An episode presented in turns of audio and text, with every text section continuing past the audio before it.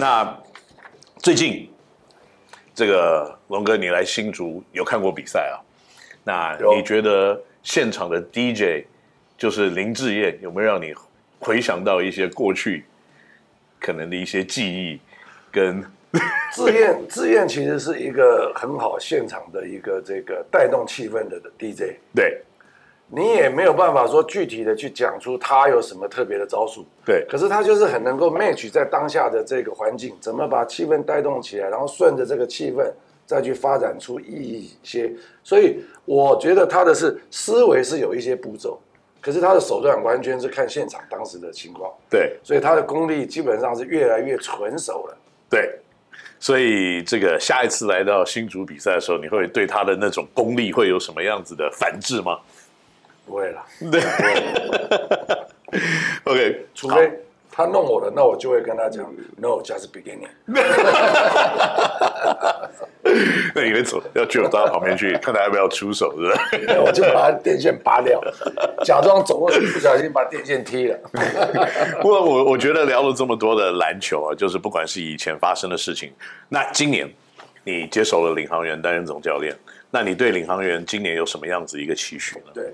其实职业运动了啊、哦，冠军当然是一个目标，对，但是它不是职业运动的全部。当然，当然。所以我们当时在选择这个球队的技战术的发展策略，我们其实是有配合到这个，有有考虑到观众跟球迷比较喜欢看什么比赛，那。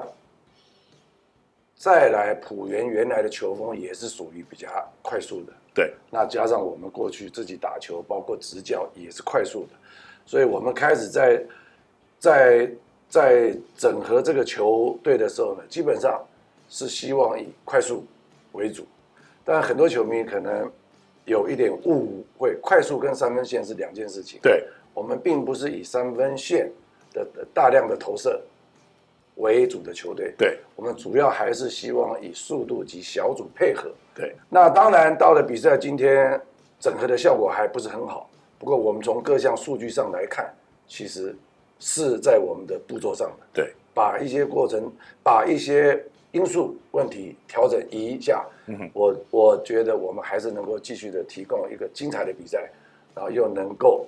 满足主场球迷对于胜利的一种渴望。对，的确，因为其实要打一种比赛的策略，或者有一个核心上面的比赛的思维的时候，你要所有的球员在一个球季里面完全去扭转他们也过去比较熟悉的方式，来适应一个新的打球的方式，的确是需要一些时间的整合。不过我也可以看到，就是说，像有一些可能在过去，像碰碰体重比较重，嗯、那在你的指导之下，现在已经变成。他已经不是以前的重型坦克了，他现在已经是比较属于超跑坦克，呃，超跑坦克了。所以像这样子的一些调整，我相信在不久的将来，整个领航员的战力也会跟他的球风一起会有比较符合的、比较合理性的一个一个成绩。就像以前我我们打高尔夫球嘛，这个例行赛，例行赛就是像 driver driver for show for show，到了季后赛那是 cutter for money 啊。啊，所以。季这个例行赛过程中，怎么样提供更精彩的比赛？我觉得这个也也也是我们老板跟我我们我们球队在考量的地方。讲到这里，好像我们很久没去打高尔夫球。是的，很久没打。不过今天的节目啊，我看大概也差不多到这个地方，我们聊的差不多了。所以呢，呃，在这种呃篮球的一个响应的情况越来越蓬勃发展的，阿龙对于未来的篮球的发展。可不可以在这边跟我们分享一下你有什么样子的愿景？是，哎，我觉得我这样可能要花两分钟啊。哦，没问题，那个二十分钟也可以。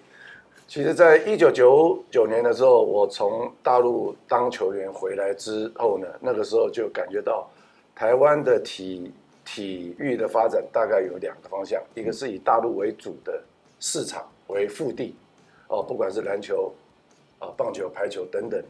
哦，这个不管是主客场制、巡回战制，呃，一种模式就是以大陆为腹地市场，为呢腹地的发展；嗯、一种就是这个其他国家的市场联合起来成为一个一个另外一个市场。就是如果你要拒绝大陆的磁吸效应的话，又要留住自己国内的人的人才的话呢，最重要的是每个国家的市场联合，那你才能够跟中国大陆这个市场有这个有所抗衡。对，那因为 COVID-19 的关系，所以应该东亚或东南亚的联盟应该是未来的一个一个呢趋势。是，当然开始可能台湾十七个队先要经历过一次的整合，然后第二次的一个变化，可能就是跟国家其他联盟的这个这个整合，呃，才是台湾篮球真正的一个未来。